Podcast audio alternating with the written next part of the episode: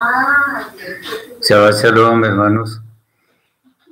Hoy es un día muy especial para nosotros, pues terminamos la cuenta de las semanas, lo que significa que el primer día de la semana será la fiesta de Shavuot, fiesta a la cual nos vamos a referir en este pequeño estudio, que espero les sirva a todos, aunque hay cosas que ya hemos dicho anteriormente, pero siempre vale la pena repetir, hacer énfasis en algunas cosas.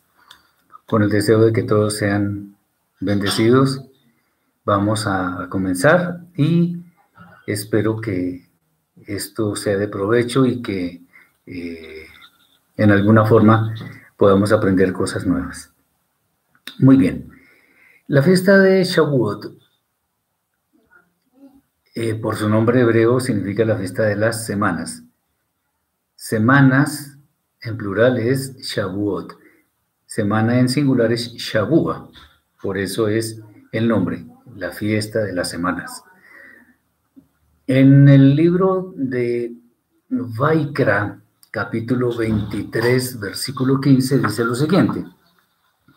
Y contaréis desde el día que sigue al Shabbat, desde el día en que ofrecisteis la gavilla de la ofrenda mecida, siete semanas cumplidas serán. Bien. Eh, dice desde el día siguiente al Shabbat. Cuando no se hace una mención explícita del Shabbat con alguna característica adicional, eh, eh, por ejemplo, una fiesta, las fiestas son de cese de actividades, por eso se les llama Shabbat también. Entonces, cuando no tiene alguna caracterización especial, se refiere al séptimo día de la semana. Solamente una anotación que tiene que ver con esto de las siete semanas cumplidas o completas. Muchas personas en, esta, en estos últimos tiempos han sacado una teoría llamada la del Shabbat lunar, que, tiene que ver con esto, que el Shabbat tiene que ver con las fases de la luna y que por tratarse de ser siete semanas completas, bueno, hay una cantidad de cosas que hablan ellos. Eso no está en la Torah y nosotros nos remitimos a lo que está escrito y que fue lo que estableció el Eterno. Bien, entonces, de nuevo, si no se dice nada del Shabbat, asociándolo con alguna fiesta, simplemente se refiere a al Shabbat semanal. Entonces, tengamos en cuenta que eh, todo lo que está en la Torah es normativo para nosotros, siempre y cuando se cumplan todas las condiciones que el Eterno ha decretado. En este momento, por el hecho de que no está el templo en pie y no hay sacerdocio levítico oficiando en él, obviamente no podemos celebrar sino recordar. Bien, algo que tiene que ver con, con la fiesta directamente es el conteo de las semanas, precisamente el que nosotros estamos terminando hoy. Este conteo, ¿por qué lo estamos terminando hoy? Porque cuando se habla del día siguiente al Shabbat, y esto se enlaza con la fiesta de Pesach y los panes sin levadura y todo aquello, sobre todo con la fiesta de Pesach, se habla del, del Shabbat que sigue a Pesach. Entonces el conteo siempre comienza un primer día de la semana y termina un Shabbat, porque Shavuot es un primer día de la semana. Eh, eso es lo que lo que nos lleva a entender por qué nosotros estamos haciendo hoy el, el conteo del último día de la séptima semana, de los 49 días. Bueno, una primera pregunta que nos ocurre es, ¿por qué hacer el conteo? Bueno, hay varias razones que nosotros al leer la escritura, al leer la Torah, podemos ver que están inmersas en ella. La primera es que hay un orden en todo lo que el Eterno creó. Todo lo que el Eterno creó lo creó perfecto. La fiesta de Shavuot corresponde también a una secuencia eh, en la cual se ve claramente que hay un orden. Entonces, tengamos en cuenta que si el Eterno ha establecido esto de esta manera, es porque Él, él quiere que nosotros sigamos las instrucciones de la manera que Él las ha establecido, no como a nosotros se nos ocurra. Bien. Eh, el primero, entonces, un orden. El primer día, el segundo día, el tercer día. Normalmente contamos, como ya lo habíamos dicho anteriormente, las, las semanas y los días. Si dice que son siete semanas cumplidas o completas, debemos contar el número de semanas que estamos viviendo. Y para contar semanas tenemos que contar días. Entonces, si estamos en el día 15, entonces decimos que es el día 15 de la cuenta de las semanas, que son dos semanas y un día, porque dos semanas son 14 días y el, siguiente día es el 15. Bien, también nos enseña este conteo que debemos ser muy diligentes y que debemos, por supuesto, obedecer al Eterno. ¿Cómo, cómo se ve esto? Bien.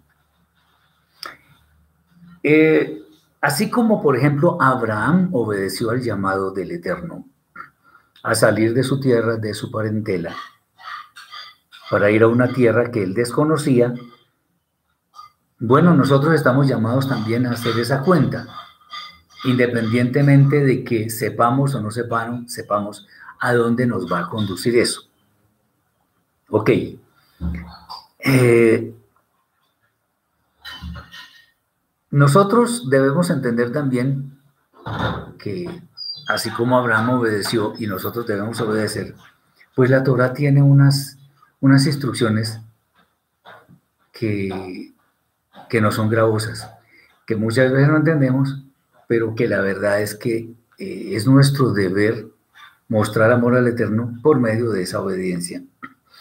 Cada día nos demuestra que todo lo que hagamos en ese día es importante, cada día es importante, cada día de la cuenta es importante. Por ejemplo, veremos en la próxima parasha Naso que el Eterno se refiere a las ofrendas que hacen cada uno de los delegados de cada tribu. Y las, la narración es prácticamente la misma. Se ofrecen tales y tales cosas en, el mismo número. Y bueno, uno dice, ¿por qué? ¿No será mejor hacer un resumen y decir, bueno, lo que se ofreció en general fue tal y tal cosa y lo hicieron esta persona, esta persona, etcétera? Y no, no, digamos, no hacer una narración más extensa. Bueno, el punto es que todo en el Eterno todo lo que Él ha creado, todos los seres humanos, todo el tiempo que Él ha determinado para celebrar lo que Él quiere que celebremos es importante. Entonces, cada día de la cuenta es importante. Cada día que nosotros vivamos es importante. Cada día nos debe llevar a una mejor relación con el Eterno. Cuando nosotros estamos contando, simplemente decimos hoy es el día 25, después el día 26, después el día 27. Pues no tiene mucho, de mucha lógica, digámoslo así, en términos humanos. Pero como el Eterno no se guía por lógica humana, sino por sus designios, o sea, él, establece sus designios y nosotros debemos seguirlos, entonces siempre los hace por un propósito que es santo. En cada día de esa cuenta, porque en realidad debería ser en cada, en cada, en cada día de nuestra vida, nosotros debemos ver que hay una gran oportunidad para buscar en todo tiempo la voluntad del Eterno. ¿Cómo así? Si cada día debemos hacer una cuenta, el solo hecho de hacer algo tan sencillo, porque lo es definitivamente, pues en alguna forma revela que somos fieles al Eterno. Me explico un poco. Recordemos que en la parábola de los talentos, el, amo le da a cada uno una porción, a uno le da cinco talentos, a otro le da dos talentos, a otro le da un talento. Bueno, en, esa, en esa parábola nosotros vemos que cada uno se preocupa, por lo menos los que fueron diligentes, a los que le dieron cinco talentos y dos, fueron diligentes en preocuparse por producir eh, la mayor rentabilidad de, esa, de ese dinero, de esos talentos que el amo les dio. Nosotros en cada día debemos ver como algo nuevo, pues de hecho es algo nuevo, aunque posiblemente pudieran ser días de rutina, en realidad estamos en medio de esa rutina aprovechando el tiempo, como dice Rab Shaul, porque los días son malos, aprovechándolo para demostrar nuestro amor al Eterno. Eso no va a ser, eso no va a ser en vano, porque al final cada uno recibirá según haya hecho en esta edad presente. Y entre más obras buenas acumulemos, mejor va a ser lo que llaman muchos el famoso galardón. Bien, no solo es una oportunidad cada día, estamos contando alegremente cada día. No es lo mismo contar el día 25 que el día 32, por ejemplo, porque el día 25 tiene lo propio, así como lo tiene el día 32. Eh, por eso, además de que nosotros consideremos que es una gran oportunidad para servir al Eterno, debemos alegrarnos eh, por cumplir esa mitzvah. Eso debe ser algo que nosotros debemos tener en nuestro, llamémoslo así, en nuestro inventario de buenas obras. Shavuot es otra, otra cosa porque también es algo que está, está íntimamente relacionado con la cuenta.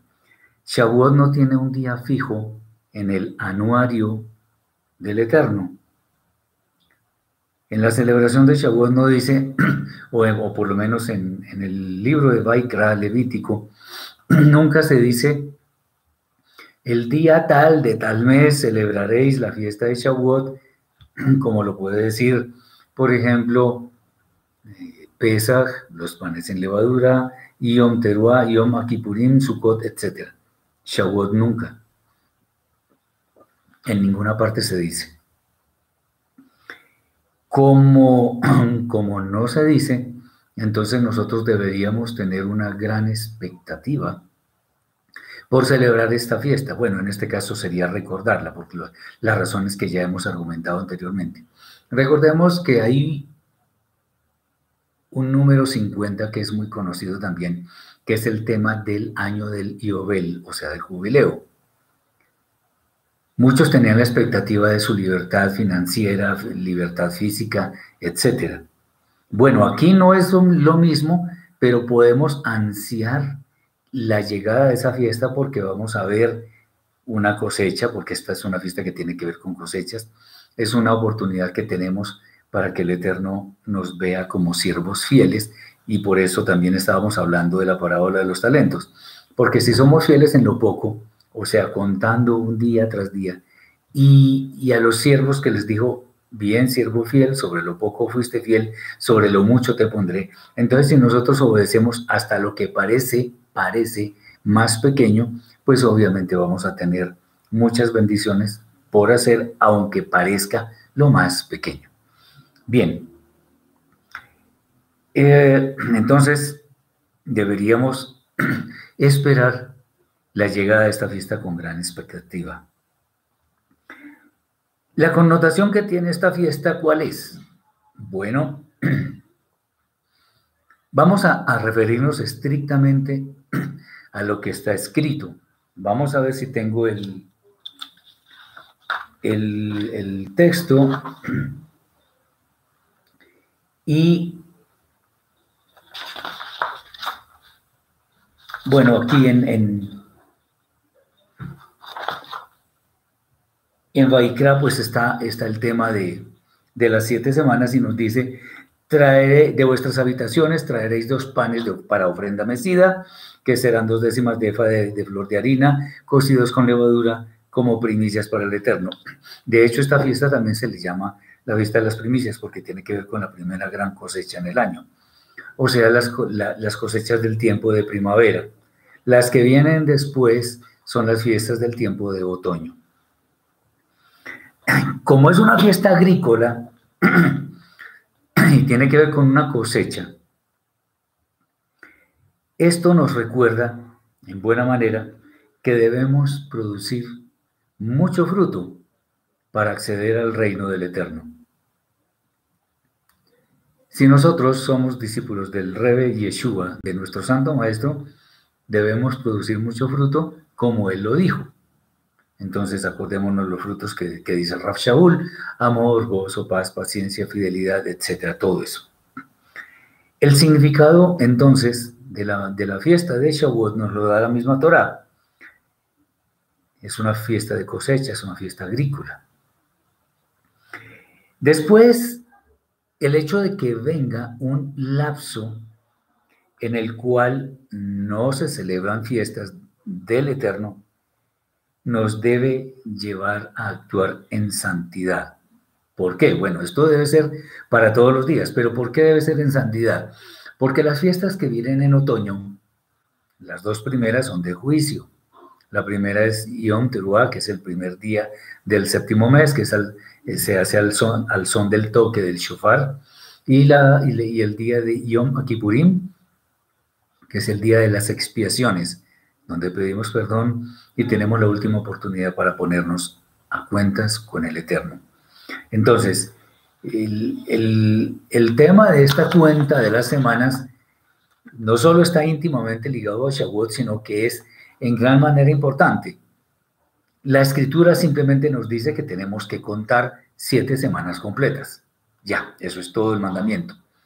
Ahora, buscándole el significado, pues nos encontramos con estas cosas que hemos mencionado y que nos sirven a nosotros para perfeccionar la santidad como está escrito por allá en, en Segunda de Corintios capítulo 7 versículo 1.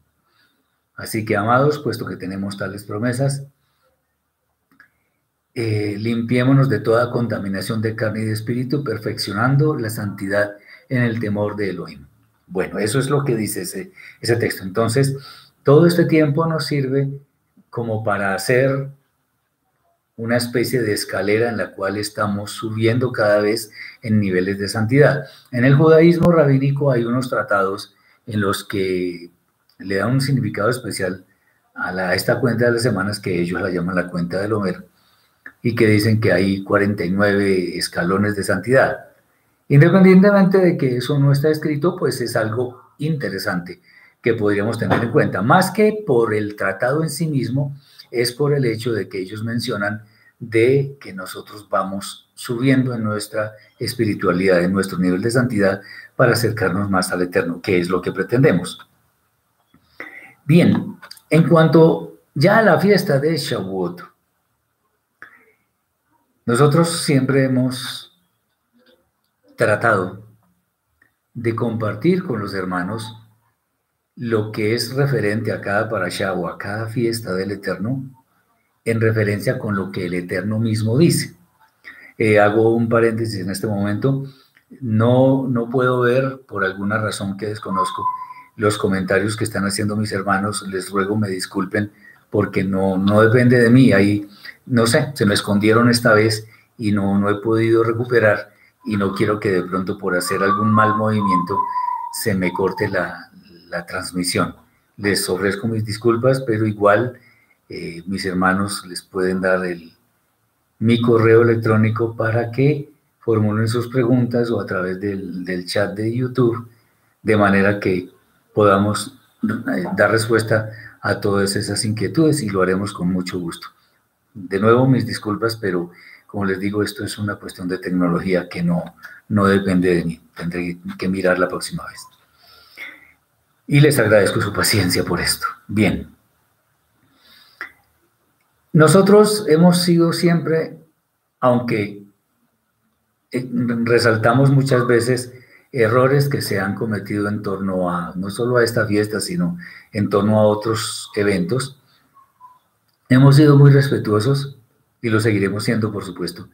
Pero igual tenemos que decir que nosotros siempre tratamos de, de compartir con nuestros hermanos lo que está escrito en la Torah y nada más. No es que despreciemos lo demás, sino que preferimos por encima de todo lo que diga el Eterno, que es lo normativo para nosotros como creyentes. Bien, entonces eh, se han dicho muchas cosas en torno a la fiesta, a la, fiesta de Shavuot y ya, ya hablaremos un poco sobre eso.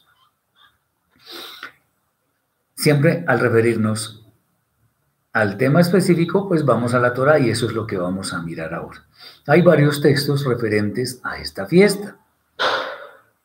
El primer texto que aparece en la Torah lo vemos en Shemot, Éxodo, capítulo 34, versículos 22 y 23, donde dice, también celebrarás la fiesta de las semanas, la de las primicias de la siega del trigo, y la fiesta de la cosecha a la salida del año. Tres veces en el año se presentará todo varón tuyo delante del eterno Elohim de Israel. Bueno, eh, esto es antes, esto es anterior a lo que el Eterno menciona y establece básicamente en Baikra capítulo 23.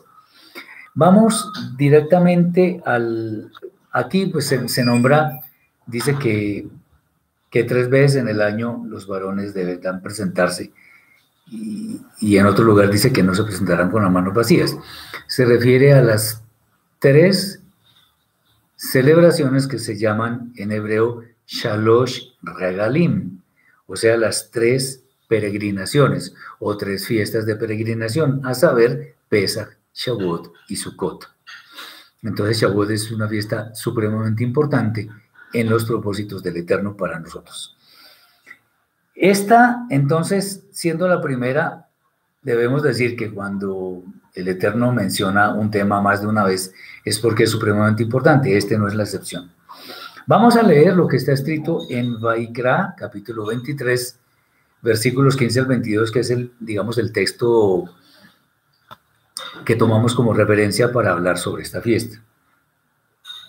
Dice así, y contaréis desde el día que sigue al Shabbat, desde el día en que ofrecisteis la gavilla de la ofrenda mecida. Siete semanas cumplidas serán. Hasta el día siguiente del séptimo Shabbat, contaréis 50 días. O sea, hoy empezamos el Shabbat y es el día 49. El día 50 es la vista de Shabbat. Entonces ofreceréis el nuevo grano al Eterno, por eso es que también lo llaman las primicias, el nuevo grano, el primer grano. De vuestras habitaciones traeréis dos panes para ofrenda mecida, eso no lo podemos hacer porque no está el templo, los que mecen el pan son los sacerdotes, no, no cualquier persona.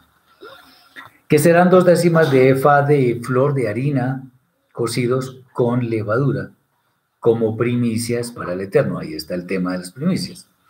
Y ofreceréis con el pan siete corderos de un año sin defecto, un becerro de la vacada y dos carneros. Serán holocausto al Eterno con su ofrenda y sus libaciones, ofrenda encendida de olor grato para el Eterno. Ofreceréis además un macho cabrío por expiación y dos corderos de un año en forma, en ofrenda pacífica, perdón. Y el sacerdote los, los presentará como ofrenda mecida delante del Eterno, con el pan de las primicias y los dos corderos. Eh, serán cosa sagrada al Eterno para el sacerdote. Y convocaréis en este mismo día santa convocación. Ningún trabajo de siervos haréis. Este es un día de Shabbat no se trabaja, o sea, la fiesta de Shavuot es un día de Shabbat. Estatuto perfecto, eh, perpetuo en donde quiera que habitéis en vuestras generaciones. Eso es para siempre. Cuando segareis la mies de vuestra tierra, no segaréis hasta el último rincón de ella, sino que espigarás tu siega, para el pobre y para el extranjero la dejarás yo soy el eterno vuestro Elohim.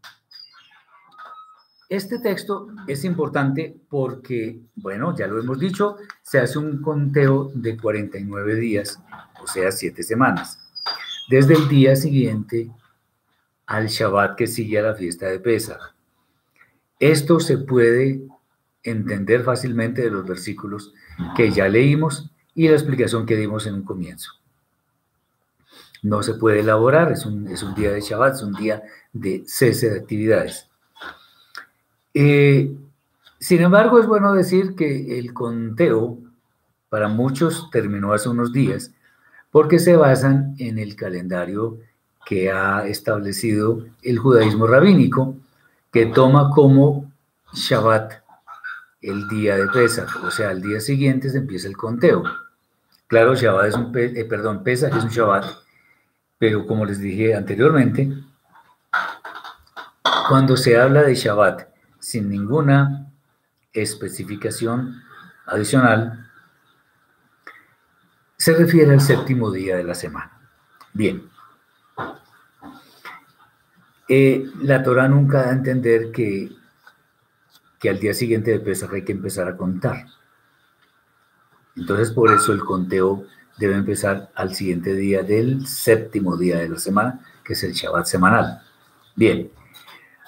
Uh, cuando nosotros empezamos a contar desde el día siguiente de Pesach, le estamos poniendo una fecha fija al día de Shavuot. Y ese día es el tercer día del, sexto día del tercer mes. Y el Eterno nunca estableció que la fiesta de Shavuot debería ser el sexto día del tercer mes. Dice, contaréis siete semanas, siete semanas completas o cumplidas serán. O sea, son 49 días y el día 50 es la fiesta de Shavuot. Entonces, lo que nosotros leemos es eh, la interpretación que hace básicamente los judíos caraítas, que también toman el Rosh Hodesh cuando el primer resplandor de la luna, que toman el séptimo día como el Shabbat como el séptimo día de la semana y así sucesivamente. El tema de las ofrendas mecidas y los animales que se van a presentar como korbanot, como ofrenda ante el Eterno, pues no aplican hoy en día por una razón que hemos dicho reiteradamente y es que el templo no está en pie, el templo de Jerusalén, de Jerusalén. Y al no estar el templo en pie, pues tampoco hay sacerdocio levítico que oficie en él. o sea, nada que tenga que ver con ofrenda mecida, ni con, ni con, ni con animales que se ofrecen en el holocausto podemos nosotros hacer en estos momentos. Otra vez, como tantas veces lo hemos especificado, nosotros por estas razones no celebramos la fiesta de Shavuot, sino que la recordamos. Bien. Eh, al final del texto nos está diciendo que no se recoja la ciega, que no se recoja toda la ciega, sino que algo debe quedar para el pobre, para el extranjero. Y esto, por supuesto, nos muestra sin ninguna duda que el Eterno tiene gran misericordia para los más débiles, para los pobres. Eh, por eso es que en el pueblo de Israel existe la tradición de leer y estudiar el libro de Ruth durante toda la noche, se hace vigilia, etc. Eh, ¿Por qué? Porque es muy claro que algunos pasajes del libro de Ruth se refieren directamente al tema de la cosecha. Tan es así que Ruth recogía eh, espigas que se dejaban a propósito para que ella pudiera llevar y satisfacer su necesidad. Eh, bueno, aquí sobre eso no vamos a criticar, sino simplemente a comentar algo que es que pareciera muy obvio comentar. Y es que la única relación que existe entre el libro de Ruth y Shavuot es esa recolección de la ciega. Nada más. Nada más existe como relación del libro de Ruth con Shavuot. Entonces, por ejemplo, el hecho de que Ruth salió de Israel, se fue para otro sitio, que allá murió su esposo Elimelech y los hijos, Malión y Quilión, etc. Allá conoció a Ruth. Bueno, en los campos de Moab. Eso no está escrito en, eh, para la fiesta de Shavuot. Y todas las penurias que pasaron por esas tierras extrañas no tienen nada que ver con la fiesta de Shavuot. Entonces, bueno, digamos que el pasaje referente a la recolección del trigo es el que se relaciona directamente con esta fiesta de Shavuot. Muy bien. Hay otros textos. Por ejemplo, el de Bemidbar, Números, capítulo 28, versículos 26 al 31. Dice así. Además, el día de las primicias, cuando presentéis ofrenda nueva al Eterno en vuestras semanas, tendréis santa convocación. Ninguna obra de siervos haréis.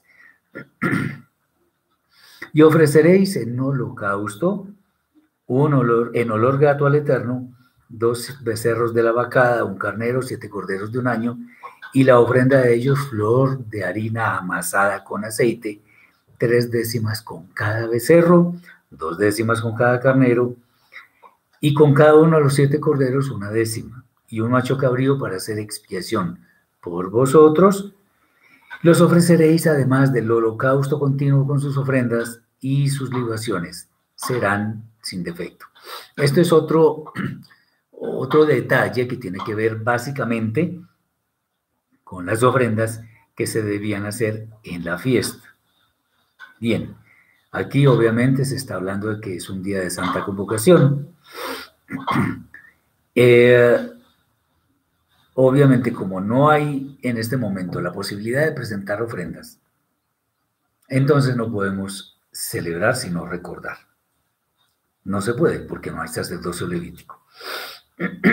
Otro texto lo encontramos en el libro de Devarim, Deuteronomio, capítulo 16, versículos 9 al 12 y 16 y 17. Siete semanas contarás desde que comenzare a meterse la hoz en las mieses, comenzarás a contar las siete semanas y harás la fiesta solemne de las semanas al eterno tu Elohim.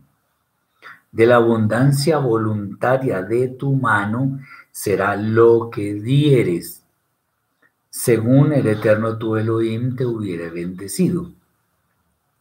Y te alegrarás delante del eterno tu Elohim tú, tu hijo, tu hija, tu siervo, tu sierva, el levita que habitare en tus ciudades, y el extranjero, el huérfano y la viuda que estuvieren en medio de ti, en el lugar que el eterno tu Elohim hubiera escogido para poner allí su nombre, el templo.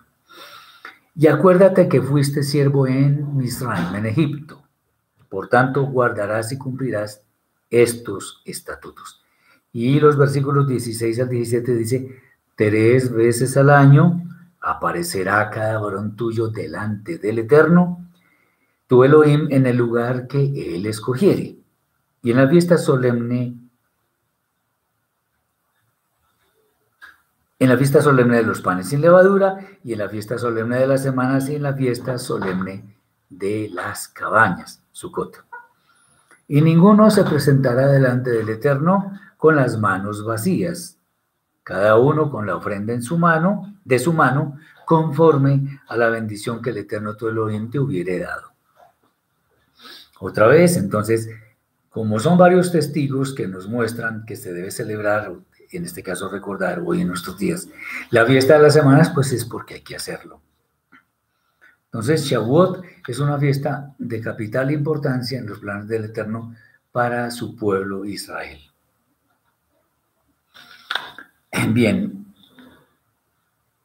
eh, como el, el lugar que el Eterno escogió para que esté allí su nombre no es el que se nos ocurra, sino el que Él estableció, entonces es bueno que sepamos que no existe más que el templo de Jerusalén o el Mishkan en los tiempos de Moshe, los lugares en los cuales el Eterno estableció para revelar o poner allí su nombre.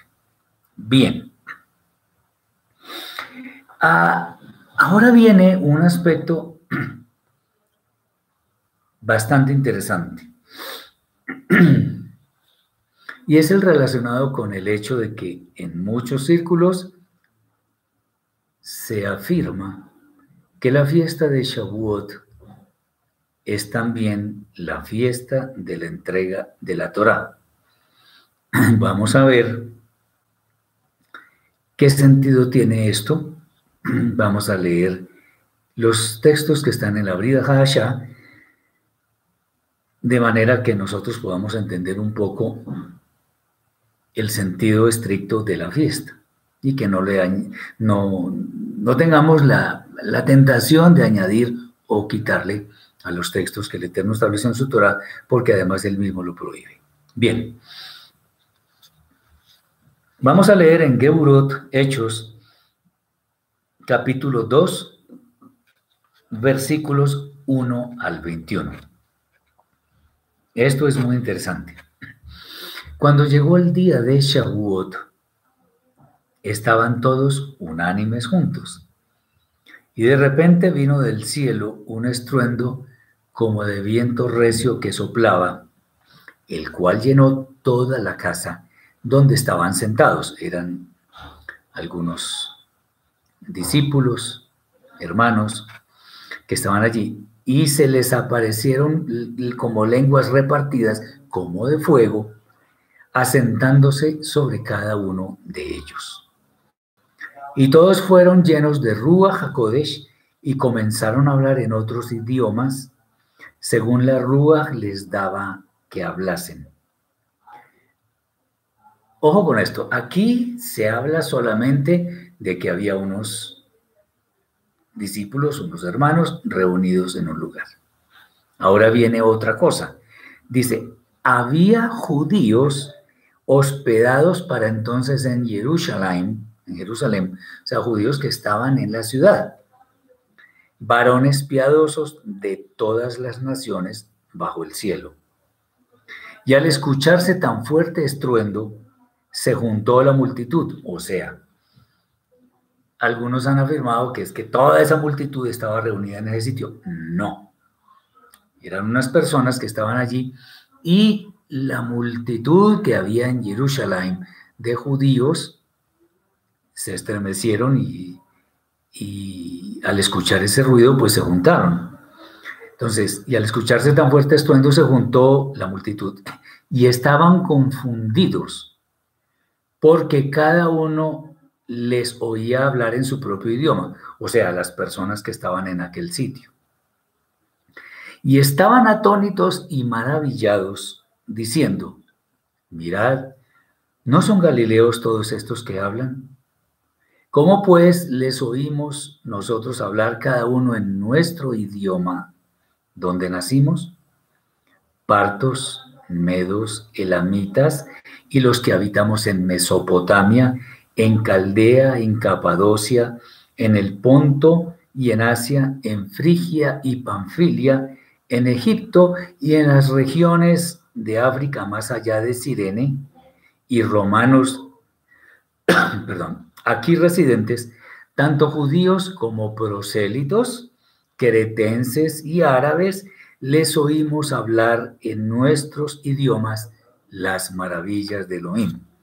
La multitud era grande había judíos de, procedentes de todas las regiones conocidas de ese entonces, o las, las que estaban alrededor de Jerusalén, pero estaban allí en aquel momento. Y estaban todos atónitos y perplejos, diciéndose unos a otros, ¿qué está pasando aquí? Mas otros burlándose decían, están borrachos.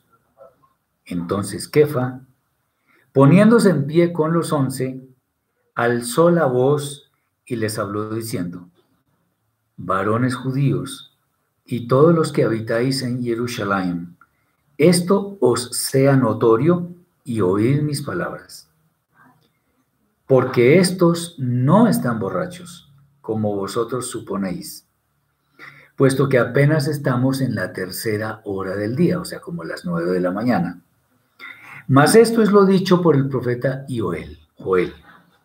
Y en los postreros días, dice Elohim, derramaré de mi ruach sobre toda carne, y vuestros hijos y vuestras hijas profetizarán, vuestros jóvenes verán visiones, y vuestros ancianos soñarán sueños y de cierto sobre mis siervos y sobre mis siervas en aquellos días derramaré de mi ruaj y profetizarán.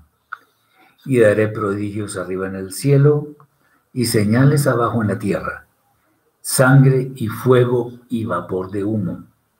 El sol se convertirá en tinieblas y la luna en sangre antes que venga el día del Eterno grande y manifiesto y todo aquel que invocare el nombre del Eterno será salvo.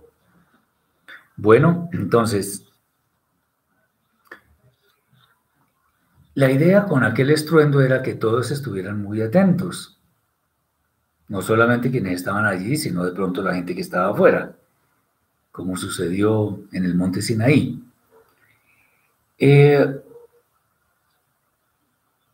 el hecho de que los creyentes en Yeshua, los discípulos y otras personas que estaban allí, hablaran en otros idiomas, es porque el Eterno los había investido de un poder especial. Recordémonos, recordemos que en el capítulo 1, versículo 8 del libro de Geburot, de Hechos, decía Yeshua antes de subir, y recibiréis poder y recibiréis poder. Vamos a leerlo completo. Dice así.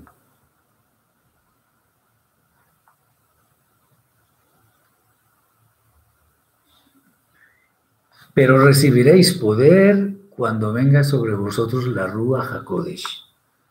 Y me seréis testigos en Jerusalén, en toda Yehuda, en toda en Shomron y hasta lo último de la tierra. O sea, iban a recibir un poder muy especial, muy grande. Eh, y ese poder se iba a manifestar en más y más personas. ¿Para qué? Para que pudieran cumplir la Torah. De acuerdo con lo que dicen muchos, eh, aunque aquí hubo un estruendo y en Sinaí hubo otro estruendo gigantesco, eh, lo asocian con el hecho de que esto debería ser también la fiesta de la entrega de la Torah. Lo, lo, que es interesante es que en ninguna parte de la misma Torah está escrito eso. En ninguna parte de la Torah nos dice que nosotros debemos celebrar la entrega de la Torah. Eso no está escrito. Y si no está escrito, no debemos inventarnos fiestas. Ahí no dice que debemos celebrar la fiesta de la Torah o que este día es el día de la entrega de la Torah. Supongamos que haya sucedido en ese día la entrega de la Torah en Sinaí. ¿Qué con eso? Ese día es muy importante, evidentemente. Sí es importante. Pero si el Eterno no estableció que debemos celebrar ese día, pues nosotros no debemos inventarnos la celebración de una fiesta llamada la entrega de la Torah, porque no es así. Pudo suceder este día o un día cercano a la fiesta de Shavuot. Pero lo que el Eterno está diciendo es que se haga la ofrenda mecida, que los corderos, machos indefectos, se ofrezcan en corbán. Eso es lo que dice el Eterno. Se habla de la cosecha, de la primera gran cosecha. Nunca se habla de la entrega de la Torah. Nunca. Bien. Eh, es cierto que esto que sucedió, eh, relatado por la, en la Brida Hasha, sucedió en Shavuot. Entonces, es posible que esto pueda tener que ver con el poder que el Eterno nos da para cumplir con su voluntad escrita en la Torah. Me explico.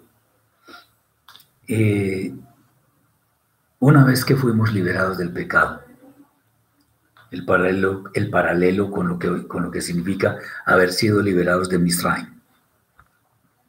Y el Eterno nos haya llevado a un lugar, a tierra de todos. En Jerusalén había gente de todas partes. Significa que la Torah está disponible para todos, que el Eterno quiere que todos conozcan la Torah y la obedezcan. Si estas personas que estaban en Jerusalén quedaron atónitos diciendo cómo estos señores están hablando en nuestro idioma, no entendemos. Bueno, eso sucedió. Es, ellos hablaron en otros idiomas en ese momento y lo que hacían era hablar de las maravillas del Eterno. Entonces, eh, es interesante también recordar que ese día muchos hicieron teshuvah, arrepentimiento, porque reconocieron que ellos fueron quienes le dieron muerte a nuestro santo maestro, el Mashiach de Israel, Yeshua. Eh, este poder entonces fue anticipado por el mismo maestro. o sea, vendría gran poder de lo alto. Dentro de, los, de las cosas que a mí me gusta resaltar un poco, es ese proceso que se vive normalmente en el anuario que creó el Eterno para que nosotros sigamos fielmente en cuanto a la celebración de las fiestas. Entonces, ese orden que existe una tras otra no es caprichoso se debe a grandes propósitos del Eterno y lo podemos ver de esta forma, pues no es la única, pero, pero puede ayudarnos. Para poder servirle al Eterno, debemos ser libres. Una persona que está cautiva no puede cumplir con lo que el Eterno le ordena porque está sometida a un yugo de esclavitud o de algo similar.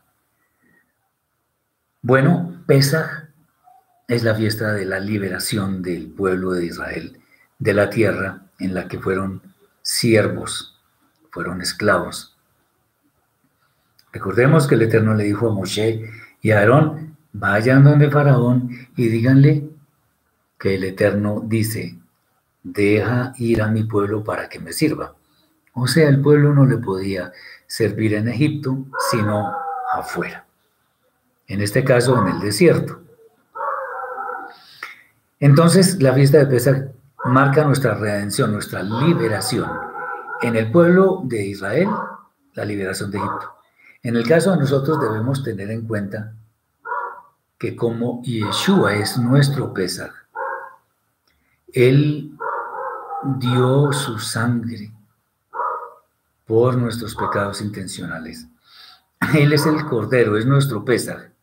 Entonces, así como Pesaj liberó, en la fiesta de Pesaj fue liberado el pueblo de Egipto, de Israel, de Egipto, nosotros tenemos la oportunidad por medio de Yeshua de ser liberados del poder del pecado en nuestras vidas, porque nos ha sido insuflada la Ruach Kodesh que es la que nos capacita para cumplir con las demandas del Eterno. Bien. Nosotros tenemos libertad para qué? Para que la utilicemos escogiendo el servicio al Eterno. Porque eso es lo que nos va a llevar a la vida eterna.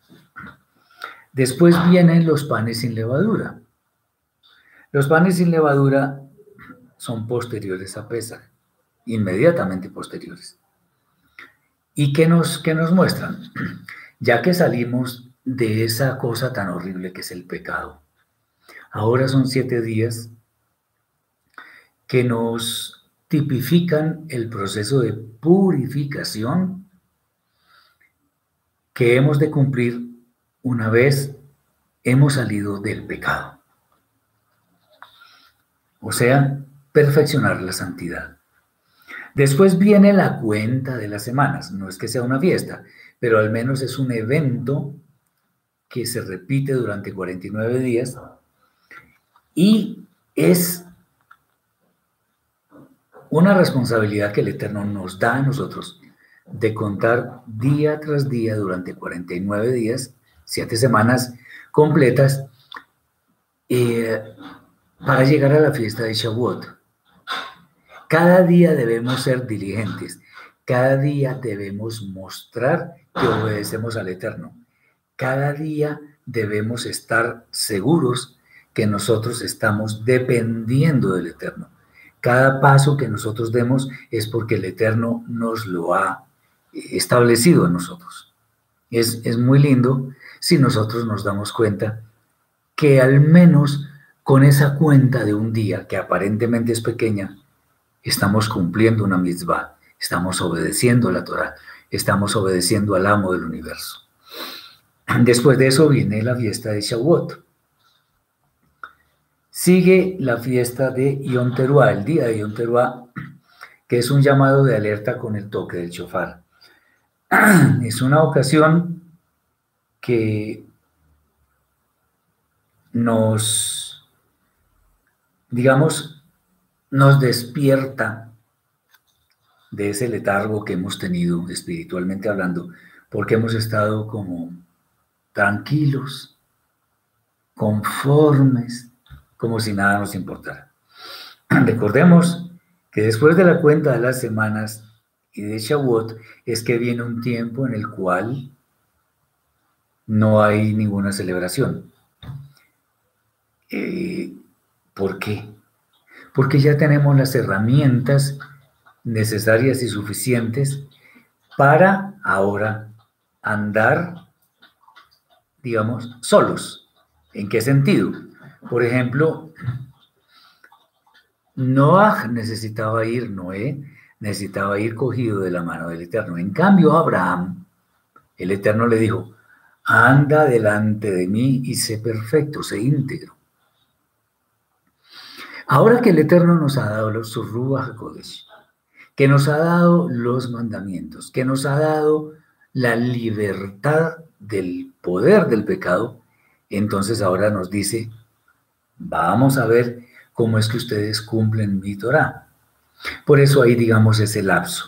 Entonces llega el día de Yom Teruah, que es el que nos despierta, porque de pronto muchas personas creen que ese tiempo en el que no hay fiestas es para estar dormidos. No, no es para estar dormidos, sino aprovechando cada día la inmensa oportunidad de servirle al Eterno con nuestras obras, pero también con nuestra mente, con nuestro corazón, con todo lo físico, con todo, absolutamente con todo nuestro ser. Esa es la idea de, de, las, de estas fiestas, pero también de ese tiempo en el cual no hay ninguna. Entonces, Yom Teruah de todas maneras nos despierta y nos dice que el rey viene a juzgar. Después viene el día de Yom Akipurim, que es el día de las expiaciones, que es propicio para hacer teshuva, para arrepentirnos. En el camino que recorremos, en el cual no tenemos ninguna celebración, ¿qué pasa? Eh, podemos cometer pecados, porque como está escrito en el libro de Coelet, Eclesiastes, capítulo 7, versículo 20, donde dice, Ciertamente no hay hombre justo en la tierra que haga el bien y nunca peque. Eso solamente fue Yeshua, los demás pecamos, como está escrito también en Romanos 3:23. Por cuanto todos pecaron y están destituidos de la gloria de Elohim en Primera de Reyes 8:46. Cuando se está ofreciendo el templo por parte del rey Shlomo, dice, porque no hay hombre que no peque. Bueno, está, es claro que todos pecamos. Pero lo importante es que entendamos que a pesar de que pequemos nos podemos levantar con Teshua y seguir adelante corriendo esa carrera que tiene como destino final la vida eterna. Después viene la fiesta de Sukkot, que es el regocijo, el disfrute de una vida plena, porque ya el Eterno nos despertó del letargo con el día de Yom Teruah. Nos dio la oportunidad de hacer Teshuvah en el día de Yom Kippurim y después de eso estamos felices, estamos plenos de regocijo porque el Eterno nos ha limpiado y ahora podemos celebrar la fiesta de Sukkot, que de hecho también tipifica la eternidad. No hice ningún comentario de Shavuot a propósito, porque aunque cada fiesta tiene su objetivo, aquí cuando vemos que es una fiesta agrícola, pero en este momento no podemos llevar primicias para hacer ofrenda mesida y todo aquello. Y entonces, ¿en qué queda Shavuot? Bueno, pues la meditación en los textos, pero también la gran oportunidad para cumplir el mejor propósito que nosotros podemos tener en nuestras vidas, que es cuál? Servir al Eterno. Servir al Eterno no es estar orando a toda hora, ni haciendo ayunos a toda hora, no. El servicio al Eterno es obedecer su Torah. Y en la obediencia a la Torah se revela de, muchísimas maneras que el gran mandamiento que hay que cumplir, además del amor al Eterno, es el amor con nuestro prójimo, hacia nuestro prójimo. Y el amor hacia nuestro prójimo es aquello que Yeshua cuando venga a juzgar dice, vengan benditos de mi Padre porque estuve con hambre y me disteis de, comer, con sed y me disteis de beber, desnudo y me vestisteis, enfermo en la cárcel y me visitasteis.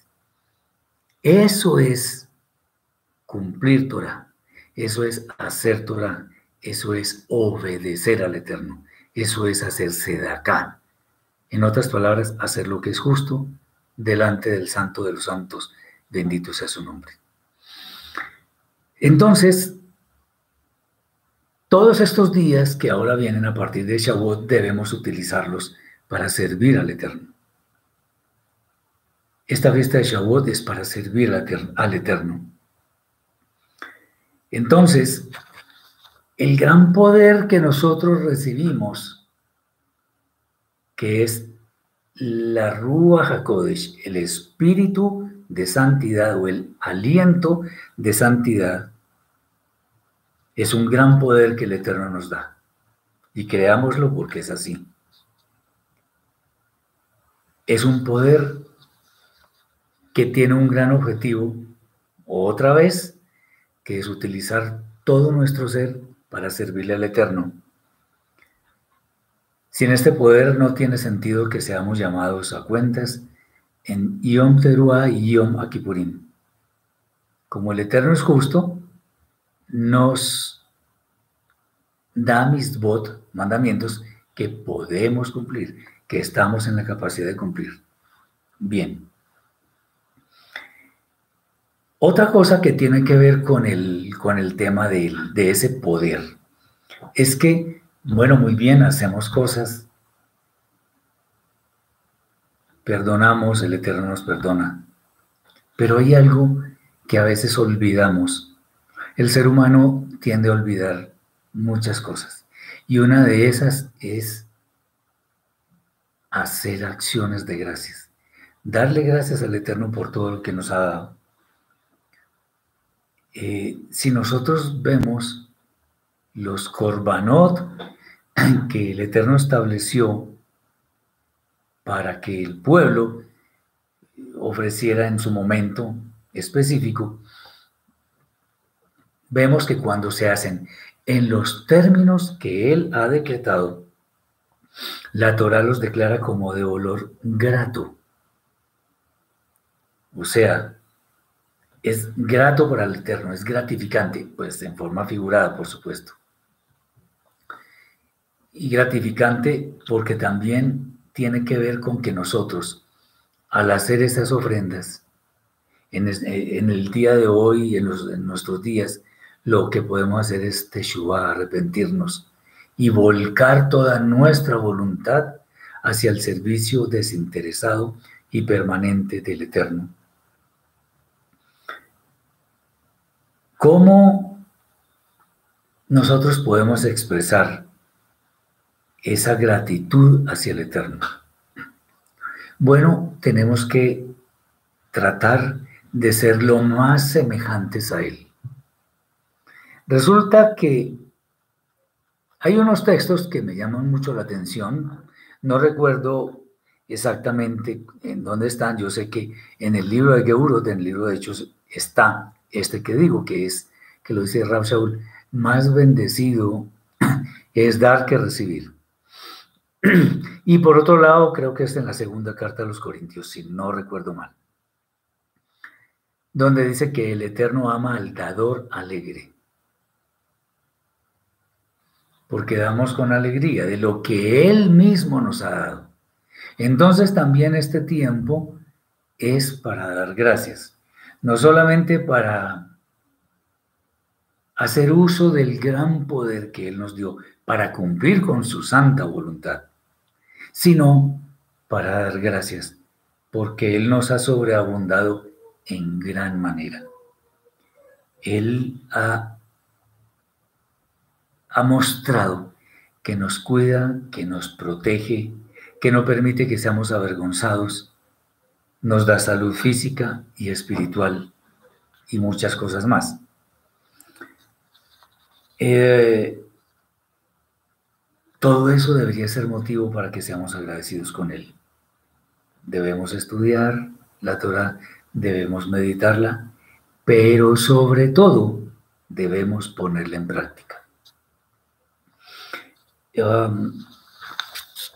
Como sucede con, con escritos tipo parábola, no solamente se trata de que leamos los textos y nos parezcan de pronto muy interesantes, de hecho lo son, sino en gran medida que nosotros nos preocupemos por aprender, meditar y llevar a la práctica. No es solamente el acontecimiento que está allí, sino las enseñanzas que están detrás de esas narraciones, de tal manera que nosotros no seamos solamente oidores, sino hacedores de la Torah, como está escrito en la carta a los Romanos capítulo 2, versículo 13. Porque no son justificados los oidores de la Torah, sino los hacedores de la Torah los que serán justificados. Bien. Eh, nosotros, como no podemos celebrar por el hecho de que no está el templo, y no está el sacerdocio levítico en consecuencia, pues a pesar de que no podemos presentar esas primicias en forma legal, en forma formal, al menos debemos dar gracias por tener el inmenso privilegio de recordar esta hermosa fiesta que nos trae a nuestra vida una gran cantidad de cosas que el Eterno ha destinado para cada uno de nosotros, sus hijos, su caal, su congregación. Hay, para terminar, una forma que yo sugiero para hacer la remembranza de la fiesta de Shavuot. Y es que se, primero que se lean, se mediten, se estudien un poco los textos que son relacionados con la fiesta. De hecho, ya los leímos. Eh, lo que está, lo que está en, en Shemot, lo que está en Baikra, en Bemidbar y en Devarim. También es bueno hacer alabanza y acción de gracias al Eterno. La acción de gracias algo muy sencillo, en la cual nosotros vamos a reconocer el señorío del Eterno y su bondad y misericordia para con nosotros, que ha sido mucha. El que, el que quiera hacer un estudio del libro de Ruth está bien, pero digamos sobre todo eh, haciendo énfasis en aquella parte en la cual Ruth está recogiendo las espigas que deja Boaz a propósito para que ella las recoja.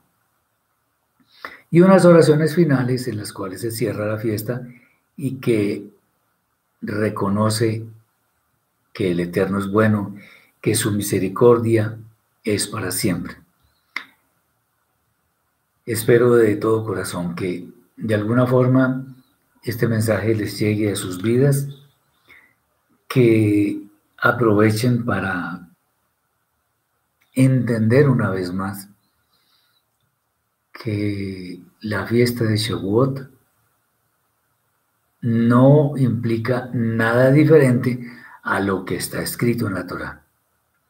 Acostumbrémonos a no añadirle ni quitarle nada a la escritura. Añadir o quitar es como si nosotros quisiéramos dar a entender que tenemos más sabiduría que el eterno Hasbe Shalom, que así no sea. No tratemos de dar interpretaciones particulares de los textos. Hay muchas personas que confiando excesivamente en el judaísmo rabínico sigue sus normas. Bueno, los respetamos y no nos vamos a poner en contención con ellos, pero nosotros tratamos simplemente de seguir lo que está escrito. La misma Torah dice que es fácil de cumplir, entonces no la compliquemos. Les deseo muchas bendiciones, que tengan un bendecido Shabbat, que finalicen estas siete semanas en mucha bendición ustedes y sus familias, que el Eterno les bendiga su cuerpo y su alma y pido también porque Él tenga mucha misericordia de todos nosotros porque la necesitamos. Que el Eterno esté con todos ustedes y sus familias. Shabbat Shalom.